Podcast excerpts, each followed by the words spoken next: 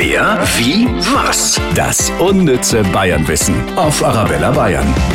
Es ist Aschermittwoch, das heißt, die fünfte Jahreszeit beginnt in Bayern, nämlich die Starkbierzeit. Damit man früher wusste, ob das Fastenbier auch stark genug ist, hat man das Bier auf eine Bank geschüttet und sich mit der Lederhose draufgesetzt.